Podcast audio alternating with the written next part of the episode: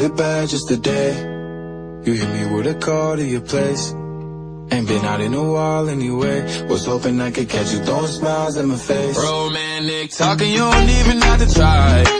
You're cute enough to fuck with me tonight. Looking at the table, all I see is bleeding white. Baby, you living the life, and nigga, you ain't living right. Cocaine and drinking with your friends.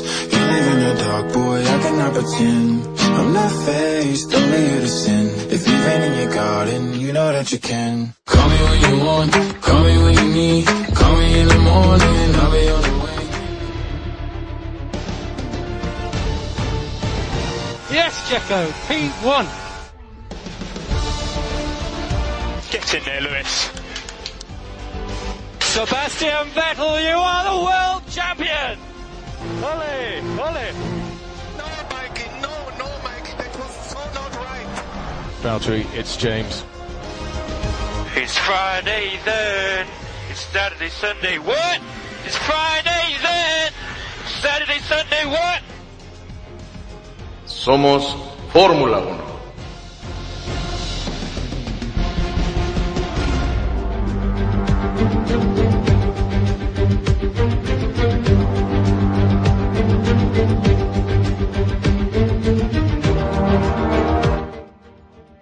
Audiencia pública.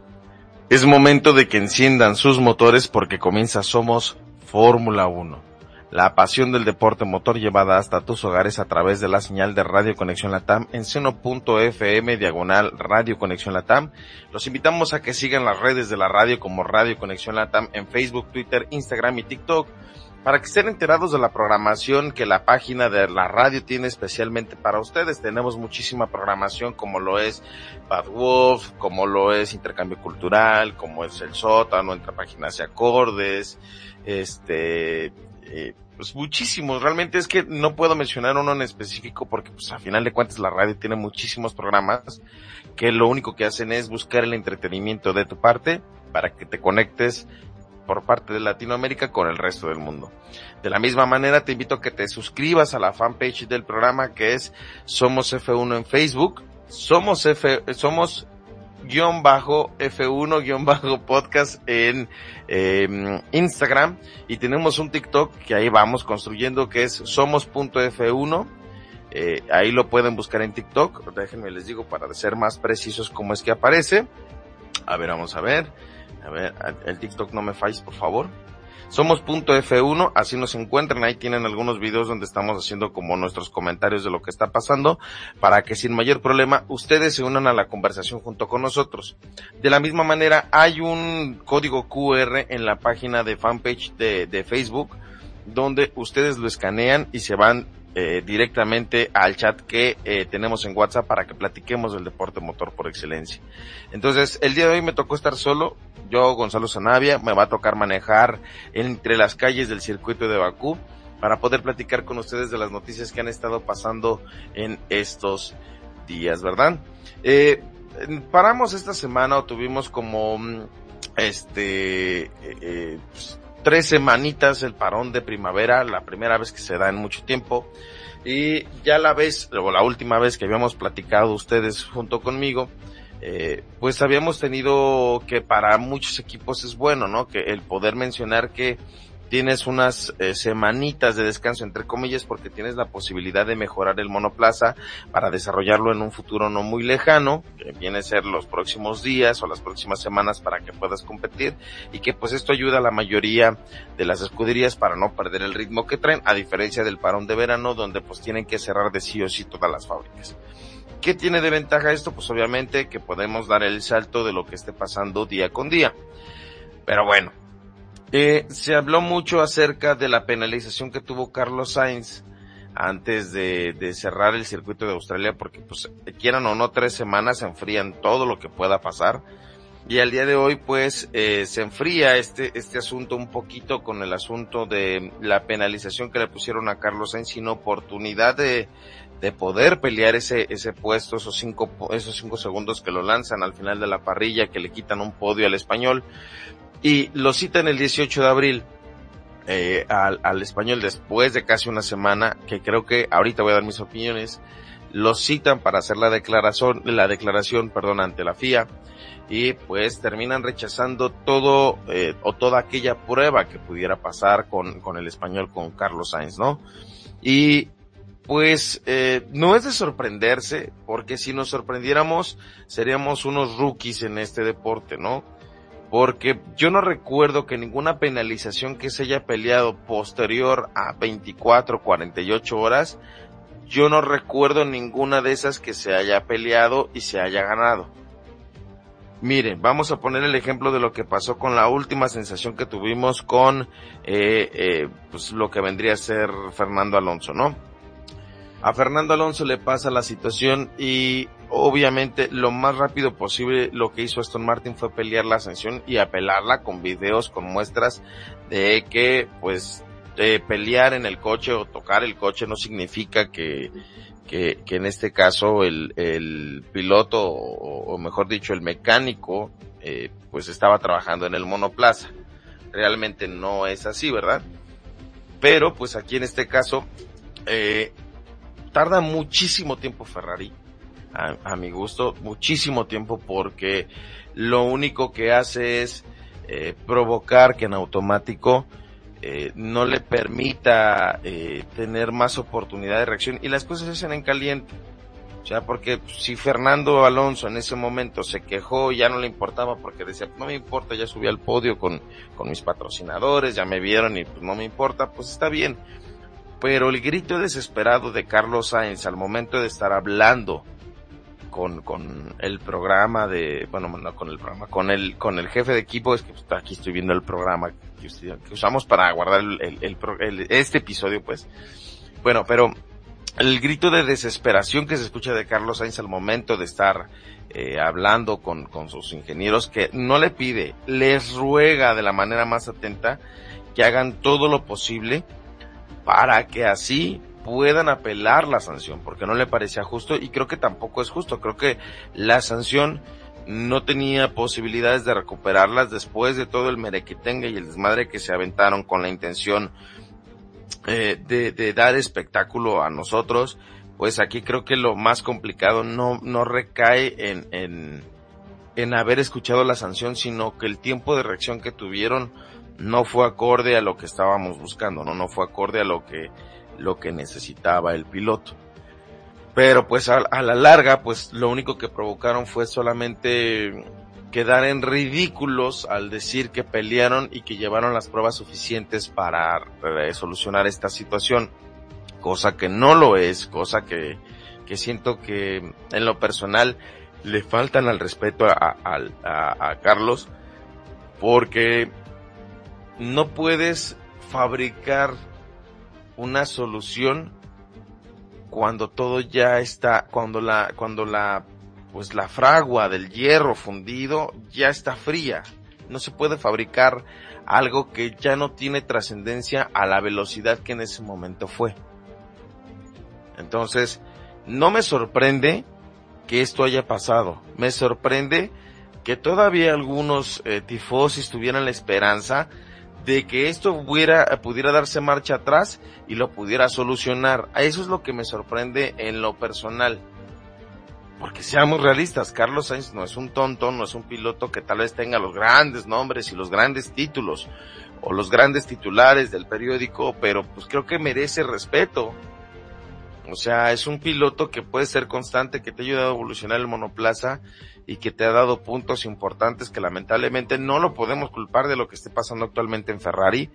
Creo que lo que tendríamos que pensar es si realmente Ferrari está listo para tomar las decisiones correctas con referente a la evolución del monoplaza, ¿no? Porque no podemos culpar de manera consecutiva los errores eh, que tiene actualmente el equipo. No podemos culpar a Carlos Sainz, ni mucho menos a Charles Leclerc, ni a Bashur, sino porque están teniendo una fuga de talento, no saben qué hicieron, no saben qué está pasando y en automático pues el equipo se empieza a desmoronar. Pero no por eso vas a dejar al olvido a uno de tus pilotos importantes que pudieran ayudarte en un futuro y solamente provocas que ese elemento pues se sienta decepcionado de lo que es realmente.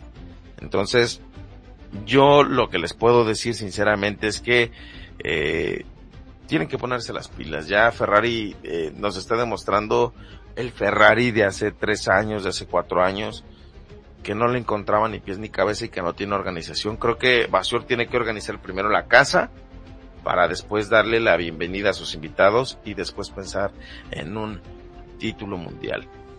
Y bueno, pues eh, en este caso también hay un rumor acerca de Ferrari y es que al parecer Mike eh, está a punto de abandonar Ferrari para fichar con Alfa Tauri.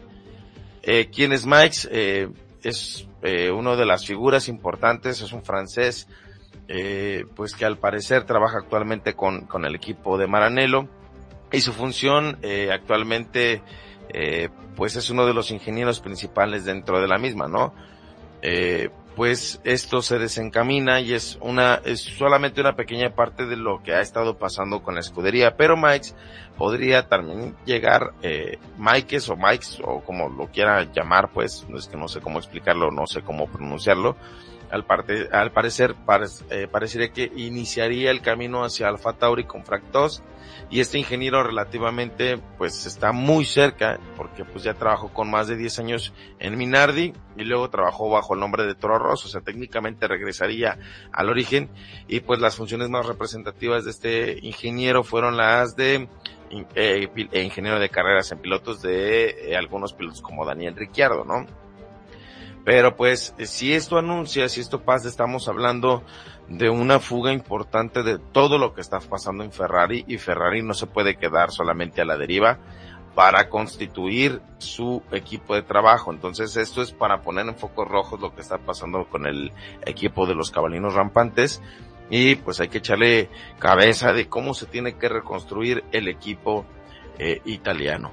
Voy a ir a una pequeña pausa musical porque me estoy quedando sin voz, que es lo que me parece más extraño. Y voy a tomar un poquito de agua y regreso para platicar todavía de dos noticias, bueno, una noticia que me parece interesante y hablar del Gran Premio de Azerbaiyán. Entonces, chicos, no se despeguen, estamos a través de la señal de Radio Conexión Latam en Somos Fórmula 1. No se despeguen un momento y regreso.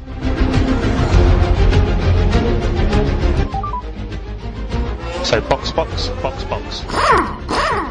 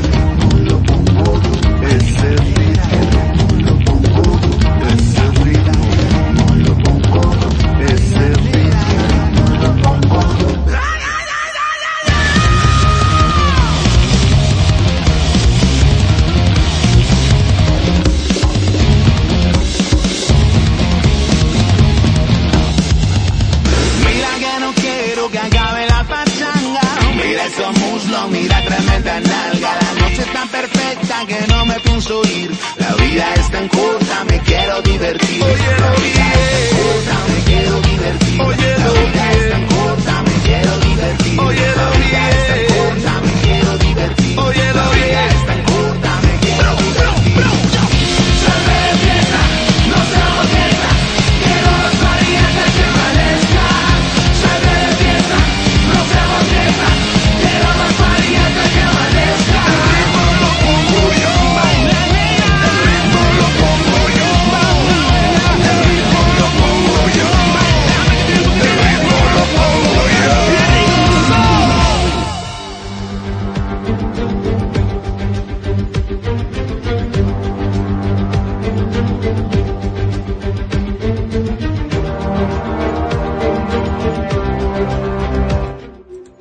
Estamos de regreso, chicos. Estamos de regreso en Somos Fórmula 1 a través de la señal de radio Conexión Latam. Tuve aquí un- una bronca, como que se me cruzaron los cables, como que este parón de primavera no me termina de ayudar porque pierdo como que la habilidad de, de manejar el programa.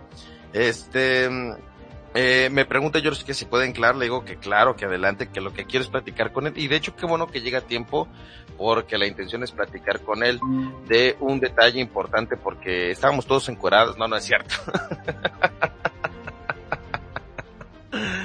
es que va llegando George, pero como no tiene contexto de lo que estábamos diciendo, no sabe absolutamente nada. Entonces quiero darle la bienvenida al dueño, al patrocinador principal y sobre todo el piloto número uno de este programa, el señor Jorge Salazar. George, ¿cómo estás? Hola, hola Gonzalo, ¿cómo estás? Buenas, buenas noches. ¿Cómo que el, no, tú- acá el, el, el, este, el, el team principal es tú. Alarmo, a- a- ahorita me pasó un binoto, ¿no? O sea, según yo íbamos muy bien con la estrategia y pum, empezó a fallar el sistema y yo, ¿qué onda? ¿Qué onda? Stop inventing, stop inventing. ah, bueno, suele pasar, suele pasar. Sí, sí, sí. ¿Cómo has los estado? A ver, cuéntanos. Pues aquí, aquí entre el trabajo, la bebé y todo, ya pues se me complica todo en realidad. Pero ahí vamos, ahí vamos. Con mucha expectativa de que ya por fin vuelva la Fórmula 1 que otra vez nos ha dejado un parón de casi tres semanas, ¿no? Tres semanas han sido, ¿no? Sí, y, y de hecho, antes de que entraras comentaba que mm, eh, esto nos ayuda como a enfriar las cosas un poco por lo que pasó en Australia, pero que no se nos olvida, o sea, perdonamos, más no olvidamos, ¿no? Como, como las buenas mujeres dirían, ¿no? Este, claro. Eso, eso, Pero, es- o sea, la- lo único que no extraño, George, es levantarme temprano para poder ver un gran premio. Eso sí, tres semanitas bien descansadas, por así decirlo, entre comillas, porque yo trabajo fines de semana. Pero ahora sí viene lo, ahora sí viene lo chido, porque son cinco, seis carreras en, no es cierto, cinco carreras en seis semanas. Sí, sí, se viene todo, solo hay un, un fin de semana en el que no hay, no hay gran premio, pero después todos los fines de semana van a ser, por lo menos los próximos fines de semana casi la mayoría van a ser de gran premio, así que vamos a tener ahí este, para disfrutar de la Fórmula 1. ¿no? Eso sí. Oye, George, eh, a ver, este fin de semana, bueno, yo quería hablar antes, lo tenía planeado para platicar acerca de una situación de Lewis Hamilton. Porque eh, lo he escuchado varias veces, no sé si quieras hablar de eso, podemos hablar de otra cosa, no sé cuánto tiempo tengas. Eh, acerca del caso de Lewis Hamilton, que eh, pues al parecer ya se quiere ir de Mercedes, que porque no tiene un auto competitivo. Y analizándolo, eh, yo me doy cuenta que no tiene otro equipo a donde ir. No sé si tú, si tú sabes algo de esto. Eh, lamentablemente pues se han, se han ha- hecho, se han dado muchos rumores en todo este tiempo, aprovechando justamente ese tema de, del parón que ha habido ahora por la Fórmula 1, en la que se habla de muchas cosas, de que incluso Lewis Hamilton recalaría en un equipo, en, incluso se habla de que podría ser en Audi, de que se habla, y por ahí vi unas cuantas fotos en las que decía que iba a ser un, eh, un, en Audi iba a ser este, Hamilton, Checo Pérez, ¿no? O sea, como que hay muchos rumores, pero nada cierto, ¿no? Si bien es cierto, Lewis Hamilton ahorita, por lo que se escucha, él, y por lo que ha hecho Toto Wolf, eh, Lewis Hamilton tendría las puertas abiertas para irse a otro equipo, pero yo lo dudo mucho por el tema de que él tiene un contrato multianual y además tiene un contrato de representación, o sea, él, en el momento en el que él deje de correr por, por Mercedes, aún así va a seguir siendo la marca o la, la, la digamos, la cara visible de Mercedes a nivel mundial. Entonces yo no creo que eh, Mercedes vaya a dejar eso de lado, ¿no? Y menos Hamilton. A mí lo que me sorprende, George, es que la gente eh, no se da cuenta que realmente este tipo de situaciones no pasa únicamente con Luis Hamilton. La cláusula de no darte un auto competitivo lo tiene Charles Leclerc, lo tiene Landon Norris, lo tiene Max Verstappen, porque son las joyas de la corona de cada uno de los equipos. Entonces a mi gusto están como muy infundados este tipo de comentarios, porque pues es obvio, son las grandes estrellas y lo que quieren es competir y la Fórmula 1 carga sobre ellos el peso de la representación de esta generación. Lamentablemente pues Mercedes siempre se ha hecho la víctima, no es porque digamos a Mercedes, aclaremos, pero este, pero sencilla, eh, sencillamente creo que Mercedes está poniendo eh, el papel de víctima cuando realmente ellos fueron los que cometieron el error y, y ahora sí Helmut Marco creo que atina en un comentario que le escuché que decía nosotros estuvimos atrás mucho tiempo y ahora nos toca estar adelante. Es tiempo de que Mercedes aprenda a estar atrás, aprenda a dar un paso hacia atrás para desarrollar sus nuevos monoplazas y sobre todo eh, construir en sí mismos la oportunidad de buscar un, un nuevo desarrollo para competir en el futuro. Claro, claro. Ahora, hay un tema también que, que ocurre mucho, que me, a mí me hace dudar mucho de, de la situación real de Mercedes, y es el hecho este de que Mercedes siempre, desde, incluso desde en la época híbrida, cuando era el, el, top, top, ¿no? Cuando era el, el, que más ganaba, el único auto ganador, incluso en esos tiempos, ellos decían, no, bueno, el fin de semana no va a ser tan bueno como antes, no nos va a ir tan bien, y terminaban siendo los top 1, ¿no? En cambio, ahora, bueno, si tiene, han tenido, tienen un competidor fuerte que es eh, Red Bull, pero yo creo que tampoco, no, no creo que estén muy lejos ahora ellos están haciendo las pruebas, todas las pruebas eh, disponibles para ellos. Yo creo que estos dos años ellos se los están tomando como que una, un ensayo error para tener un auto súper competitivo para el 2000, eh, 2024, ¿no? Que es justamente el año en el que yo me imagino que ellos quieren darle a Luis Hamilton la posibilidad de ser campeón y luego dejarle ese auto para que sea campeón eh, George Russell y que inclusive se habla, también eso escuché hace unos días, de que se habla de que probablemente estuviera el asiento de Lewis Hamilton entre, entre Lando Norris y Charles Leclerc. Entonces, imagínate si es que tuviéramos este auto en dos años de, de una competencia no tan buena, en la que el sacrificado o el gran sacrificado es Lewis Hamilton, tendríamos un año en el que Lewis Hamilton conseguiría el campeonato para despedirse y al año siguiente tendríamos un auto súper competitivo que probablemente se, le daría el campeonato a George Russell o probablemente sería una opción para que eh, Mercedes le ofrezca un auto ultra competitivo a eh, Charles Leclerc para poder ser campeón, el que tanto lo ansía también, ¿no? Sí, y, y, yo preguntaría aquí algo importante y que creo que, que, que, tú eres la voz de la razón en este programa. Sería preguntarnos si realmente eh, en el caso de Mercedes se acostumbró a tanto a ganar que no sabe perder.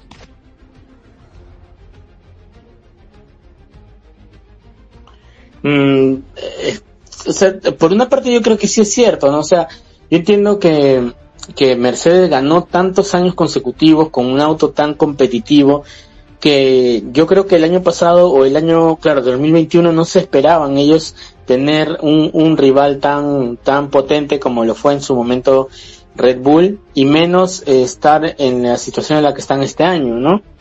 Yo creo que era, era un poco, no se lo tomaban en serio y además eh, este cambio de, estos cambios de regulaciones, de, de, de filosofías también hicieron de que ellos empiecen a improvisar algo para tratar de, de, volver a tener el liderato, porque yo creo que el año, el año, en el, el año en el que ganó eh, eh, Max Verstappen, el primer año que ganó Max Verstappen, ellos se dieron cuenta de que ya no eran el auto competitivo que fueron los, uh, los años anteriores, entonces ellos necesitaban buscar una, una revolución y qué mejor que este eh, luchar, digamos, con, como lo están haciendo ahora por tener un auto mucho mejor, más competitivo.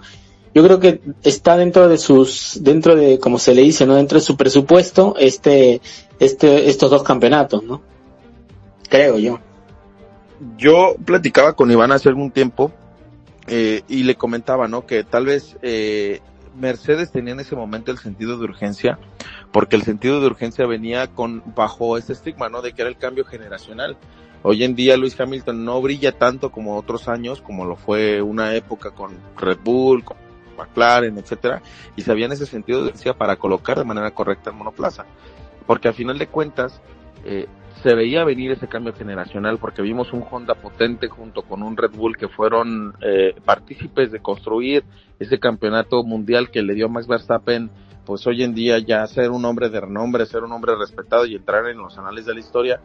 Pero creo que por eso ese sentido de urgencia con el octavo campeonato de, de Lewis Hamilton, porque sabía lo que se avecinaba más con el cambio de reglamentación, que todos empezaban desde cero y que todos empezaron a construir a partir de ese momento creo que eh, Mercedes tiene la consigna de entender que a pesar de todo esto tiene que retroceder, también dar un paso hacia atrás, entender qué es lo que no están haciendo bien, qué es lo que no están logrando y sobre todo construir. Ahora, se aferraron a una idea de un monoplaza que los cero sidepods o, o los, los pontones, por así decirlo, eh, pues se aferraron a esa idea y todavía siguieron construyendo bajo esa idea, George.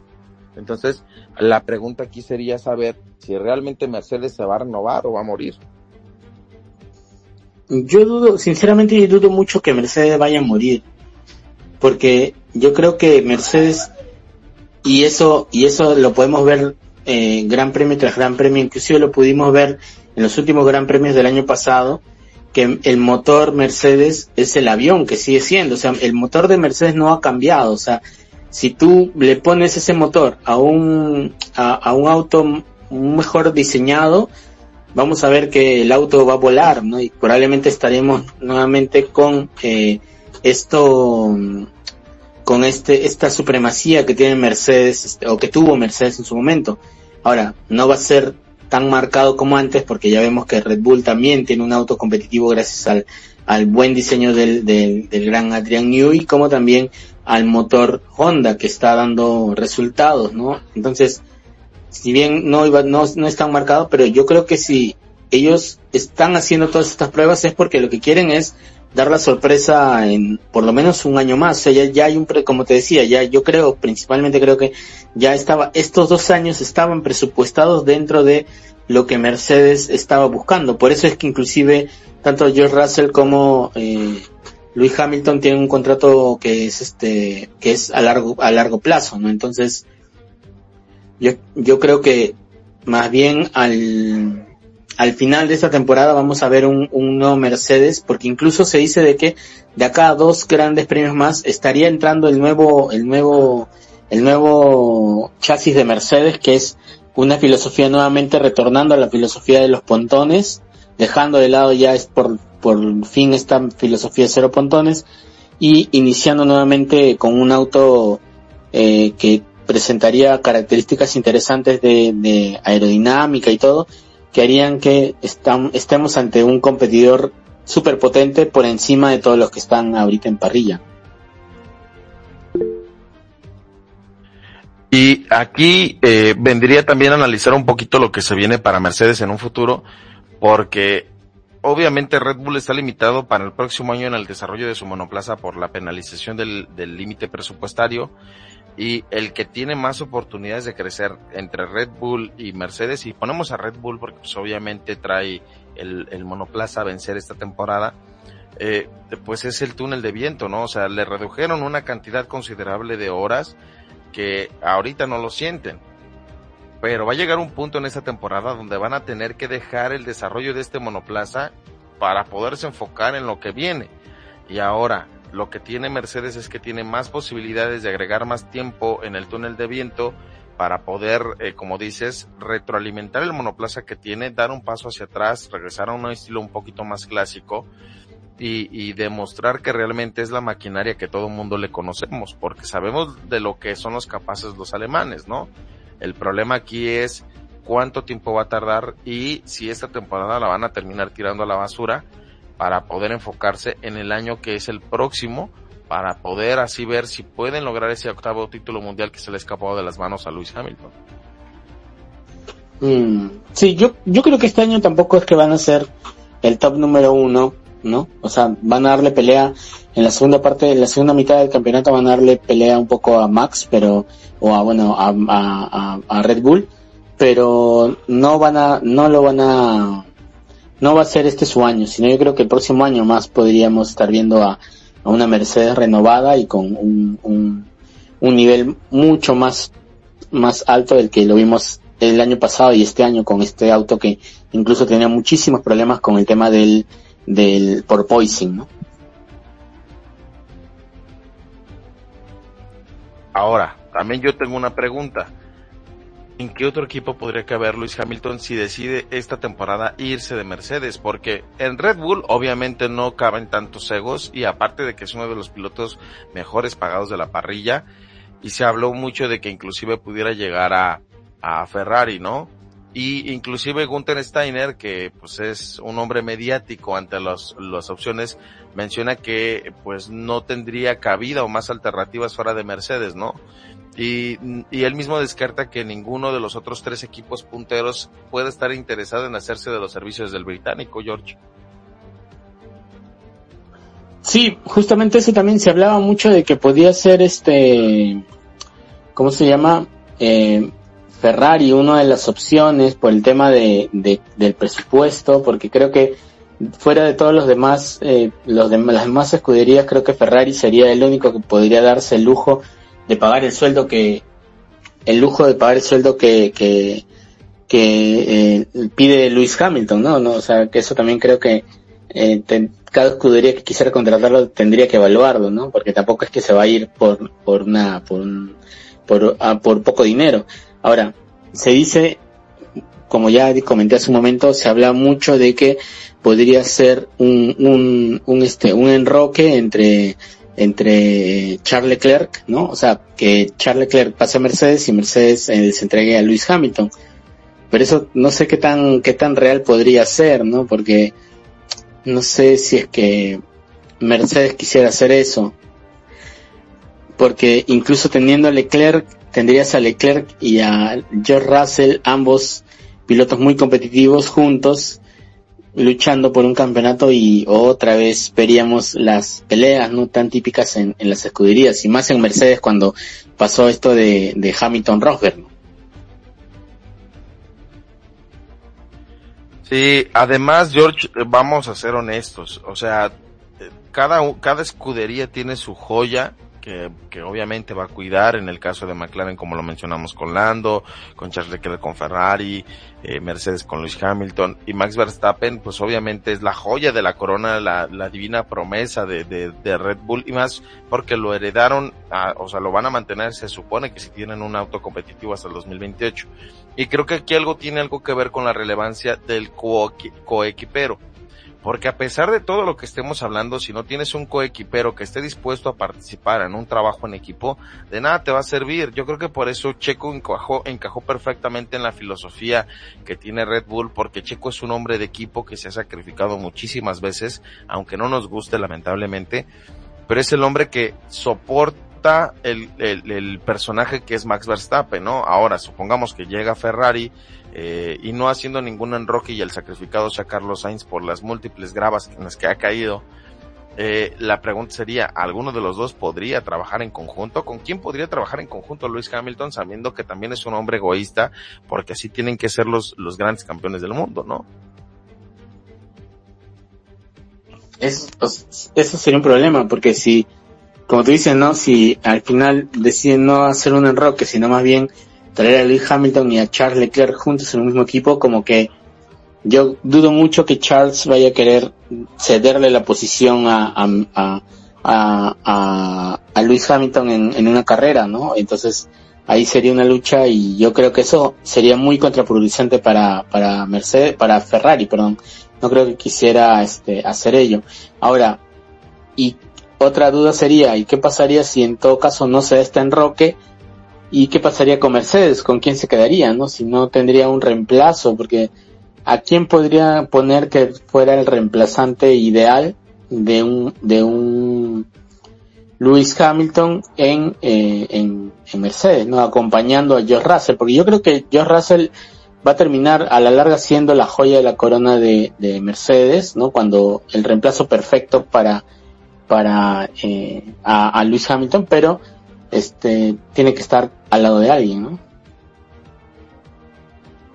Sí, y, ese va a ser la complicación más grande porque sabemos de las capacidades que tiene Mr. Sunday, ¿no es cierto? Mr. Saturday ya le ando poniendo el día del domingo. Este, pero, pero creo sinceramente que sabemos de las capacidades que tiene George Russell. Inclusive el mismo Toto Wolff fue el que dijo, ¿no? Pasó demasiado tiempo en Williams cuando tuvo que haber aprovechado eh, no estar tanto tiempo ahí, sino buscar otro equipo que le diera la oportunidad. Y en esta temporada creo que el movimiento principal que se dio por todo el asunto fue por Fernando Alonso, que a todos tomó desprevenido, pero que si se hubiera visto venir con anterioridad, creo que las cosas hubieran sido muy diferentes y hubieran tenido la oportunidad de hacer algunos que otros movimientos con los equipos y posiblemente viendo la situación en la que estaba Luis Hamilton, pues las cosas hubieran sido totalmente diferentes. Y más porque se nota la inconformidad del piloto porque dices que no me escuchan, es que no me ponen atención, es que lo que les pido no lo hacen y es aquí donde empezamos a cuestionarnos si realmente Mercedes está considerando a Luis Hamilton todavía para ser un campeón del mundo de nueva cuenta. Sí, bueno, eso, eso también, ¿no? El hecho de que esta situación de que se queja, se está quejando más de lo debido, este, eh, Hamilton. Ahora, yo sigo pensando de que ellos hacen, suelen hacer mucho drama, ¿no? Por, por algo que en realidad no está pasando, ¿no? O, o, o que es, digamos, algo pequeñito, pero lo hacen algo más grande. Por lo menos yo personalmente siento eso, que ellos hacen un drama excesivo cuando en realidad no, no va tan mal como parece, ¿no? O no, no va tan mal como ellos lo dicen, ¿no? Entonces, no sé qué tan real sea estas quejas de, de Louis Hamilton, no sé qué tan real sea esto, pero inclusive que Toto Wolf salga y diga, no, bueno, eh, eh, Louis Hamilton tiene abierta la, la puerta si es que quiere, si es que en algún momento tiene que irse porque nosotros no podemos darle el auto, cosas así como que me suenan más a, me hacen más ruido que, que me dan una, una, una, ¿cómo se podría decir? Una situación real, ¿no? Algo así.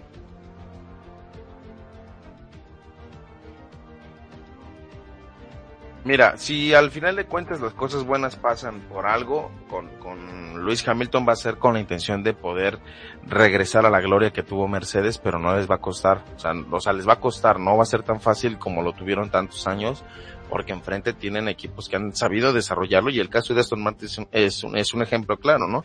Que Aston Martin que tiene esta temporada una ventaja importante para empezar a desarrollar un auto aún más competitivo que el tuvieron el año, que este año pues, porque tienen la ventaja de que tienen más tiempo en, un, eh, en túnel de viento y aparte tienen a un Fernando Alonso que suele retroalimentar mucho al equipo a pesar de sus berrinches. bueno, sí, sí, también, también.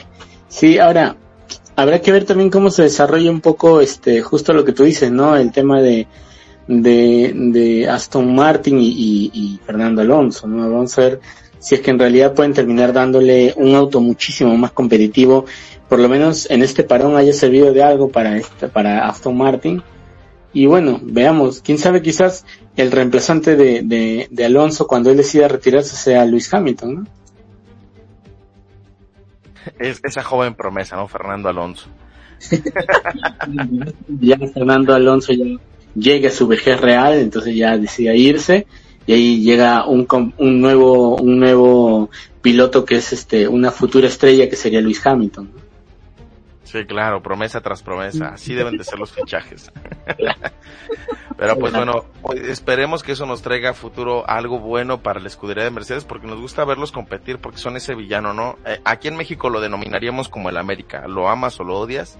No sé en Perú como sea. Pero, pero creo que, que así funcionaría, ¿no? En el caso. Claro, claro, claro, claro, sí, no, y igual, este, aunque no, aunque da cólera cuando empiezan a ganar demasiado, igual una vez que no están ganando como que uno se preocupa, ¿no? Y soy pobrecito, ¿qué le pasó, no? Pero, lógicamente una vez que termina la carrera y perdieron y, gan y ganó, ganó la escudería que uno quisiera que gane, este, dices, ah, bueno, qué bueno que están, le está yendo mal, ¿no? Que sigan, que sigan así, pero después empiezas a decir, no, pero tienen que mejorar, ¿no? Así que habrá que esperar a ver cómo se desarrolla el sistema de Mercedes y, pero yo sinceramente creo que van a dar por lo menos una sorpresa antes de final de año, antes de final de temporada, no algo in- eh, que vaya a ser sorprendente, pero a final, antes de final de temporada van a dar una sorpresa. Y eso sí, el, el comienzo de la siguiente temporada vamos a ver un Mercedes mucho más competitivo, inclusive eh, estando por encima de, de Red Bull, si, si es que no estoy equivocándome. Pues esperemos que eso pase, mi George. Oye, este fin de temporada, en la mañana nos mandaste la información y la verdad es que yo no lo tenía en el radar. Yo según no iba a ser en este gran premio, pero nos mandaste algo que va a pasar este fin de semana que, que a muchos lo aman, otros lo odian y otros ni siquiera sabíamos que estaba pasando. Sí, sí, sí, claro. Sí, eso, eh, pero mira, te, te diré que a mí me está llamando la atención, me parecen muy bien estas modificaciones que se están haciendo. Este, no sé si tú lo presentas o, o lo digo yo, no sé como tú quieras, porque Échale, tú échale. tú eres el team principal, entonces tengo que seguir tus indicaciones. entonces, este, bueno, nada, estamos como lo que lo que estabas comentando tú, Gonzalo, es que estamos en esta en este Gran Premio de Azerbaiyán se va a presentar la primera edición de la renovada, ¿no? Carrera a sprint, ¿no? Que ya quienes han seguido las temporadas del año pasado, la temporada del anteaño pasado, con, cuando con estas inclusiones de estos eh, sistemas de carreras a sprint que servían un poco como para darle más emoción, entre comillas, a las carreras, que se implementó en algunos circuitos. Este año se, se está empezando a implementar en Azerbaiyán, pero con algunos cambios, ya que para empezar, en, un- en una primera etapa de, de este, cuando se implementó por primera vez, era el fin de semana de carrera, era eh, una, un entrenamiento libre, una, una clasificación y al día siguiente un entrenamiento libre y eh, la carrera sprint. Esta clasificación era para la carrera sprint, que era el día sábado y que eran, eh, que eran 24 vueltas, si mal no recuerdo. No sé si me Eh, es que eran el acumulado de 100 kilómetros. Claro, era acumulado de 100 kilómetros, ¿verdad? Claro, entonces, dependiendo de la carrera, este, se definía que a- acumulado 100 kilómetros, aproximadamente 20 vueltas o, o 18 vueltas, en algunos casos incluso hasta 24 vueltas. Terminadas las 24 vueltas, los que terminaban en los primeros 10, 10 posiciones del podio eran los que iniciaban de esa forma la carrera, ¿no? O sea, digamos que era el sprint, terminaba siendo como una quali, pero este, como una carrera como tal que duraba este eh, est- esta, estos 100 kilómetros. Ahora, en ese momento cuando se implementó se daban únicamente eh, se daba premi- eh, puntos creo para las tres primeras posiciones, ¿no? Eh, que era Eran 3, 2 y un punto. 3, 2 sin punto, ¿verdad?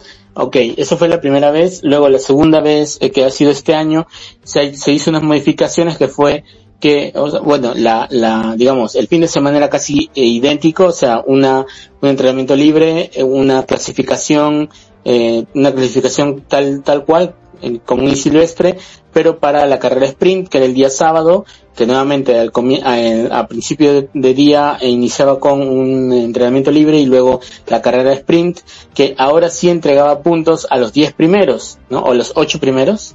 10 o 8 primeros les entregaba puntos. Y eso igual, la parrilla, como terminaba la parrilla, era como iniciaban en la carrera del domingo, la carrera principal. Eso hasta el año pasado.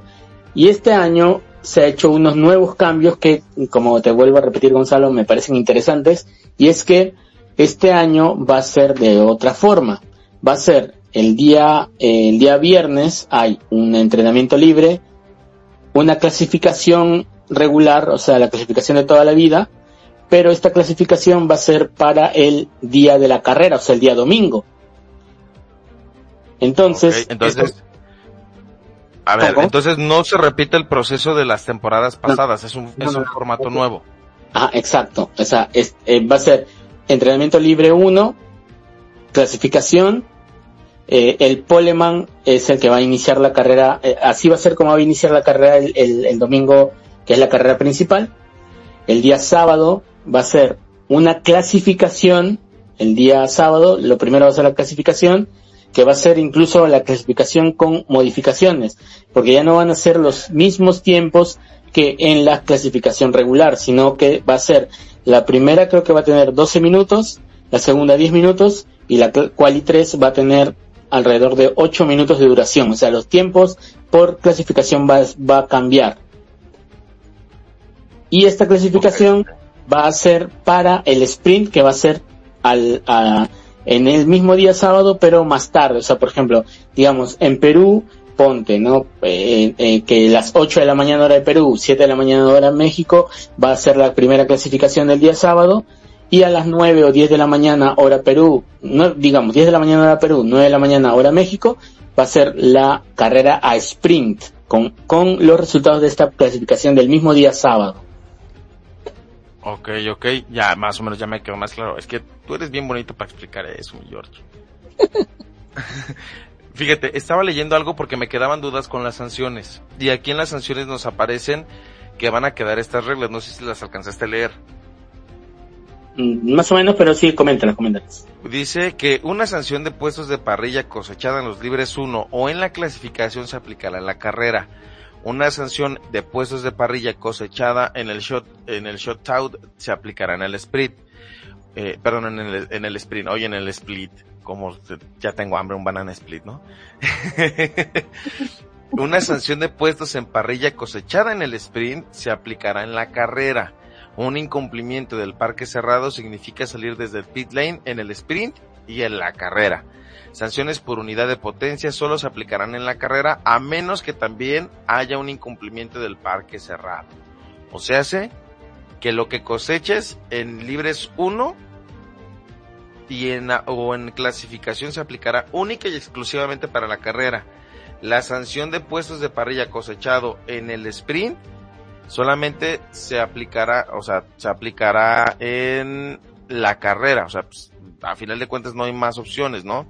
Y un incumplimiento en el parque cerrado, pues eh, afecta directamente en el sprint y en la carrera previa a cada una de ellas.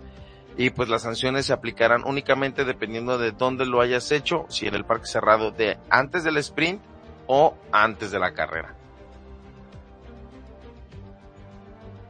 Claro, claro, sí, se entiende, se entiende cómo va a ser este tema, pero aún así, este, como siempre pasa, esto va a quedar, va a tener aún este, algunos vacíos por ahí que no se van a terminar de entender, ¿no? Y que va, van a generar las clásicas, este, las clásicas eh, quejas de cada una de las escuderías. Ahora, hay un tema adicional que se está, está tomando de lo que eh, se está haciendo con eh, la carrera sprint. Y es que hay que tener en cuenta que como va a haber carreras a sprint en más circuitos que el año pasado, esta temporada no se había contemplado que eh, el, el, tema de los motores. Entonces se va a hacer un cambio para el, tema de la unidad de potencia. Para que este, los, los autos, los, las escuderías tengan acceso a más unidades de potencia eh, que, en, que anteriormente. Ahora, hay también otra polémica, que ya hay escuderías que han penalizado por el tema de el, el por el tema del que eh, de la unidad de potencia. Entonces, ¿qué va a pasar con ellos? Ya han sido sancionados, ya los han los han ya han cumplido penalizaciones y qué va a pasar con ellos si se ha hecho un cambio de reglamentación que eh, se supone que debió haberse hecho desde el comienzo porque ya se sabía que se iba a hacer las carreras de sprint. Ok, creo que, que vamos a aprender sobre la marcha porque esto va a terminar pasando que recordemos a Michael Massey en, en, este No, Michael, no. Ándale así mero. Pero eh, creo que me parece, a menos que tú opines todo lo contrario, que me parece más interesante esta, este formato de carrera sprint que los de los años pasados. No sé si concordarás conmigo. Claro, claro. Y a mí también me parece excelente esta, este formato nuevo porque incluso te habla de que vas a tener dos carreras en un, en un fin de semana, ¿no? Tienes la sprint el sábado y tienes la carrera principal el domingo. Y tienes dos clasificaciones. Y aparte la clasificación, el, el shot, shot out, que es la versión reducida de, de la clasificación, eh, eh, pues habrá una, eh, las, las Q1 que van a ser con neumáticos medios, la ah, Q2 van a ser de 10 minutos con neumático medio también, y la Q3 de 8 minutos con neumático blando. creo que aquí hay un error, creo que más bien va a ser la, la, la Q1, ese Q1, que es como la denominan, creo que la van a hacer con neumático duro, ¿no? No sé si, si yo estoy mal aquí en la información que estoy leyendo. Yo lo que había leído es que todas las, toda la carrera a sprint o toda la clasificación sprint para la, para, perdón, para el, o sea, la shutout, que es para la sprint, va a ser toda con un solo tipo de neumático que es el, es el, el, el, el medio, neumático medio nada más, según había leído. Ok.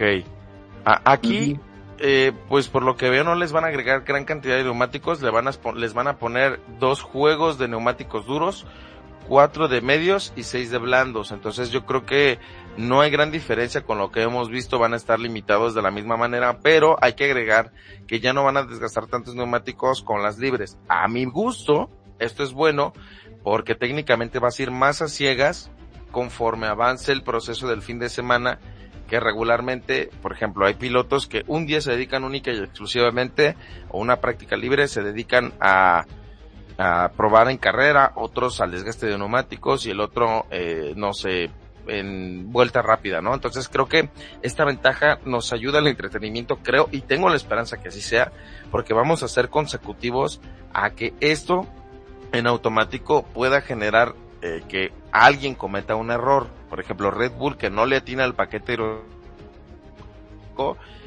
y eso permita pegar un poquito más la parrilla. No sé si concordarás conmigo. Sí, eso sí, de todas maneras va a ser así, va, va a quedar ahí un, un tema interesante para, para poder ver cómo, que, quién comete los errores y quién se mantiene, ¿no? En, el- en la línea de, de, trabajo y mantiene su posición y quiénes van a ganar también con las equivocaciones de los otros, ¿no? Así que habrá que ver, qui- quién sabe, quizás nos dan otra sorpresa como el Kevin Magnussen en, en haciendo la, la, la pole position, ¿no? Eh, No lo dudes, ¿eh? Realmente no, no, no creo que terminen cayendo cosas básicas. O sea, sí siento que va a estar más peleada porque dan la oportunidad de que otros de, si él, si él comete el error, tú tienes la posibilidad de atinarle, es como un volado, ¿no? De yo le atiné, tú no le atinaste y eso me puede ayudar. Imagínate que con eso McLaren encuentra el camino para lo que necesita, ¿no? O que Aston Martin se le pueda pegar más y que Fernando Alonso pueda estar peleando por esa carrera o que Checo inclusive pueda estarle dando más pelea a, a, a eso, ¿va? Sí, eso sí, eso sí, sí, hay- habrá que esperar a ver cómo se da todo eso. Va a estar Eh, interesante. Vamos a ver qué onda. George, vamos a dar ahora sí el datacast de cómo se acerca este fin de semana en el Gran Premio de Azerbaiyán, siendo el viernes 28 de abril. Eh, bueno, primeramente es la fecha número 4, obviamente, en el circuito callejero de Azerbaiyán, donde curiosamente Checo Pérez eh, se, se denomina como el rey de las calles. Entonces, eh, es un circuito, el circuito urbano de Bakú, con una longitud de 6 kilómetros, eh, con el cual pues son 51 vueltas, acumulan más de 300 kilómetros para completar así las 51 vueltas, son 20 curvas. Eh, el ganador de la última ocasión, si no mal me equivoco, aquí te lo voy a checar. El último gran, el último ganador fue Max Verstappen, Sergio Pérez en segundo lugar y George Russell. Eh, no hay un piloto porque pues hay- se ha ido repartiendo. Eh, el constructor con más victorias pues viene a ser Red Bull y Mercedes, ambos están como ahí com- como compartiendo esa parte. Eh, entonces, eh, para este caso hay que recordar que Bakú es el que tiene la recta más larga que puede ayudar a que equipos como Red Bull que tienen potencia en recta puedan despegarse. Y el día viernes 28 de abril estaremos viéndolo a las, hijos de su madre, a las 4.30 de la mañana en hora Perú, 3.30 de la mañana las prácticas 1. Dios mío, cómo lo odio. Cómo lo odio, George. Yo también cuando vi los números dije, no. Es que eh, eh, o es muy temprano para despertarte o es muy tarde para desvelarte. O sea, ni siquiera nos dieron la oportunidad de meter las manos. Sí, intermedio, porque cuatro y media de la mañana es la primera práctica libre, a las ocho de la mañana es la clasificación, y, y, la, y lo peor es que la carrera también es igual, seis de la mañana, cinco de la mañana hora México. Qué terrible. Y el viernes la clasificación para la carrera del domingo va a ser a las 7 de la mañana hora México, 8 de la mañana hora Perú. El día viernes el sprint shootout Va a empezar 4.30 de la mañana hora Perú, 3.30 de la mañana hora México, volvemos a sufrirle. Bueno, yo tengo una ventaja, yo, yo tengo una boda el día viernes, entonces eh, digamos que saliendo de la boda puedo aventarme sin problemas el sprint out, pero dudo que tenga fuerzas para ver la carrera sprint del sábado en la mañana.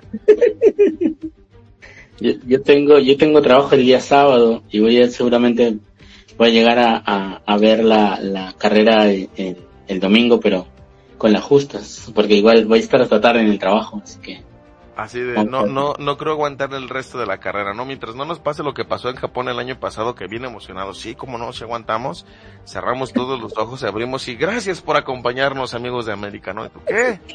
No, en, el, en el, ¿cómo se llama? En, en Star salía, el, el, eh, yo me acuerdo que yo vi que salía, este, un momento, el evento está por iniciar. Cuando me di cuenta, un momento, el evento terminó. Hace cuenta igual en, F1 TV, igual, igual. Pero pues puede quedarse ahí horas y tú, de, ¿qué? ¿A qué horas? Y la ventaja es que le puedes regresar. Pero pues ya no te da la misma emoción, ¿no? Claro, no, yo, yo solo espero llegar a ver la, la, la partida, ¿no? Que es lo que siempre suelo ver con más emoción para ver cuál, cuál es, si alguien se chocó o no, pero si no, y a mí me dicen amarillista, mi George. Ay, perdón. o sea, entre tú y Iván dicen que, ah, que yo soy amarillista y les digo, pues es que yo crecí también viendo la NASCAR y la NASCAR no es como que digamos la mejor manera de empezar a ver el deporte motor porque nomás ves choques por donde sea, ¿no? Ah, claro, claro, claro, ¿no? Pero, o sea, de todas maneras, pues, este, vamos a ver qué, qué, qué, pero es que lo que pasa es que también Bakú se presta para, Azerbaiyán se presta pues para esto, para estos posibles accidentes. Sí, no, ahí Max Verstappen y Daniel Ricciardo nos regalaron una postal hace algunos años donde pues ninguno quiso ceder y pues dijeron de aquí soy y vámonos. No, acá nos damos todo. Sí, e inclusive también Checo con, con este Esteban Ocon también llegaron a chocar en su momento, entonces es como de, ah, pues ahora le pasa a ver. Ya, ya, hay, eh, ya hay experiencia ya pues qué te digo. A ver, George, vamos a recordarle a la gente cómo quedaron eh, o cómo está el día de hoy el campeonato de constructores y pilotos. No sé cuál te quieras aventar tú. Ya, yo el de, el yo el de pilotos estuve por el de constructores primero. Va, entonces en el de constructores tenemos a Red Bull en el primer puesto con 123 puntos. El segundo se encuentra Aston Martin con 65. Técnicamente está a la mitad de lo que tiene Red Bull. Mercedes se encuentra en la tercera posición con 56. Ferrari con 26 en la cuarta. En la quinta se encuentra McLaren con 12 puntos. En la sexta se encuentra Alpine con 8 puntos. En la séptima se encuentra mm, eh, Haas con 7 puntos. En la octava Alfa Romeo con 6 puntos. En la novena Alfa Tauri con un punto y Williams con un punto en la décima posición. Ahora, eh, ah, para acotar algo, yo creo que si tuviéramos aún al, hijo de Don Dimadón con mejor nivel, estaríamos hablando de que estarían cerca los Red Bull de los de los Martin, ¿no? Pero pero no sé, no pasa así. Ay, que, que había visto una noticia en la semana que según eso posiblemente pueda regresar por eh, porque por incumplimiento de contrato, que si se puede dar la cosa, inclusive podríamos decir que el Nikita Mazepin podría regresar el terror de la parrilla. Dios. bueno, a ver, vamos a ir con los 10 primeros eh, del campeonato de, de pilotos. En este caso, en el número 10 está increíblemente el segundo, el que terminó segundo el año pasado, que es Charles Leclerc, ¿no? Con, eh, a ver, con seis puntos. En el noveno lugar está Nico Hulkenberg con seis puntos, el recién retornado eh, piloto Nico Hulkenberg. En el octavo puesto con McLaren, perdón, eh, a ver, Charles Leclerc con Ferrari, Nico Hulkenberg con Haas, Lando Norris con McLaren con ocho puntos, George Russell de Mercedes con 18 puntos. Miren la diferencia entre el séptimo, que es George Russell, y el octavo, que es Lando Norris. Eh, luego está en el puesto, a ver, un momento que se me, a ver, ah, ok, ya, en el puesto 6 está Lance Stroll, el, el Don Dimadón Jr., ¿no? Luego en el puesto 5 está Carlos Sainz de Ferrari, en el puesto con 20 puntos, también los mismos puntos que Lance Stroll. En el cuarto puesto está Lewis Hamilton de Mercedes con 38 puntos. Muy cerquita está eh, Fernando Alonso, el, el nano, el Magic Alonso con 45 puntos en el tercer lugar. Y por encima está eh, Sergio Checo Pérez, el mexicano, con 54 puntos de Red Bull en el segundo puesto y en el primer puesto con 69 puntos Max Verstappen de Red Bull, los dos mm, Red Bull adelante. Y bueno, luego ya se reparten puntos entre las demás escuderías. ¿no? Que, que no tienen tanta relevancia porque hay algunos que apenas tienen un punto, dos puntos, cuatro puntos. Entonces, eh, de hecho, del 11 hacia abajo, eh, hay cuatro que comparten con cuatro puntos, hay tres que comparten con dos, con un punto y uno solo con dos puntos. O sea, relevantemente, pues al momento no lo son importantes para la parrilla, ¿verdad? Claro, claro, sí, no, igual están, por ejemplo, Yuki Tsunoda, Kevin Magnussen, Alex Albon, Pierre Gasly, todo, por ahí varios que comparten la cantidad de puntos que con, con que sean una buena carrerita por ahí que pueden subir un poquito más, pero que, como tú dices, no tiene mucha relevancia al día de hoy. Oye, vamos a dar la pol, el, el, el nuestro podio y el ganador del sprint junto con el poleman, ¿te parece? Ok, ok, ok. A ver, ya. Para el sprint yo creo que va a ganar este Max. Ok. La pole del día viernes va a ser para Checo. Ok.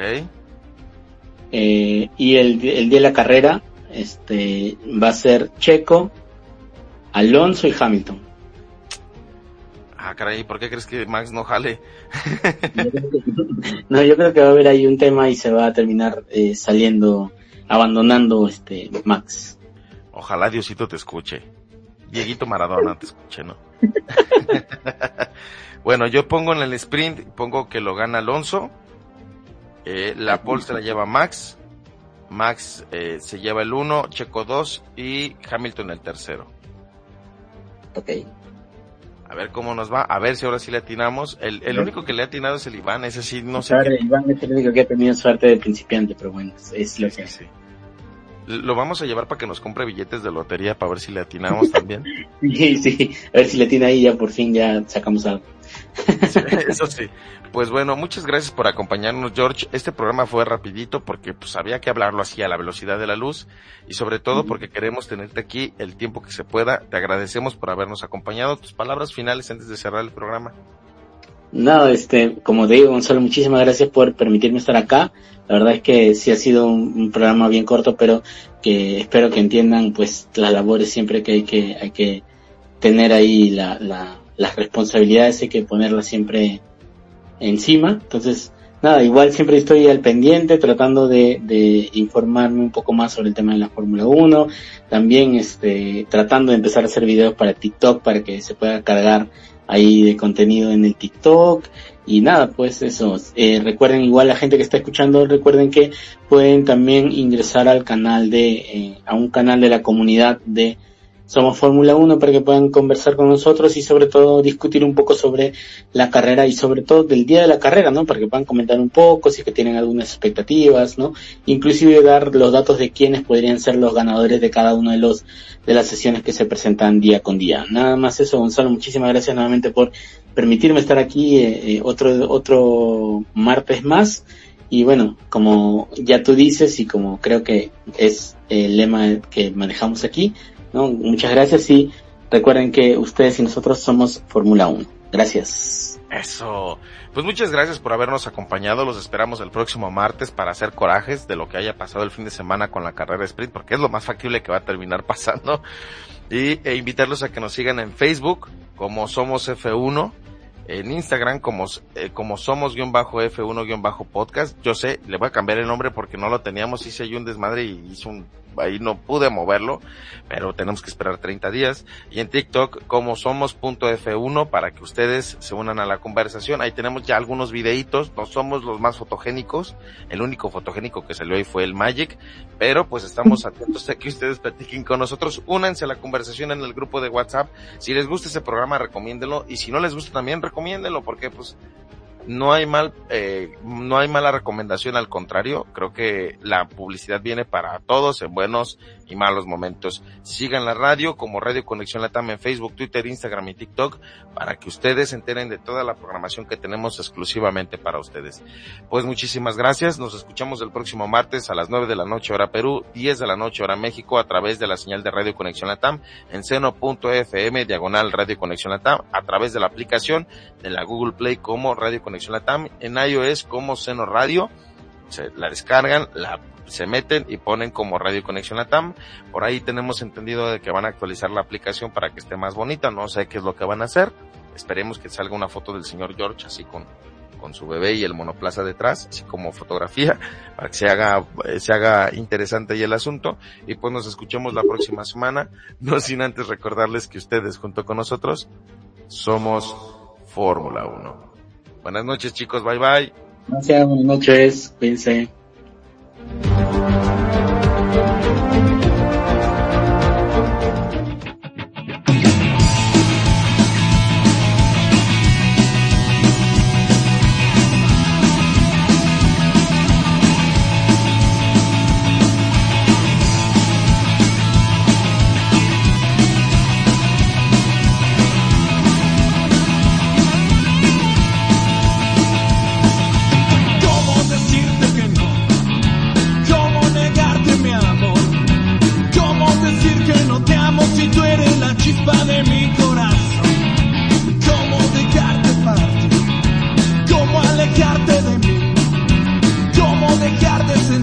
Deja de decirme que todo pasó.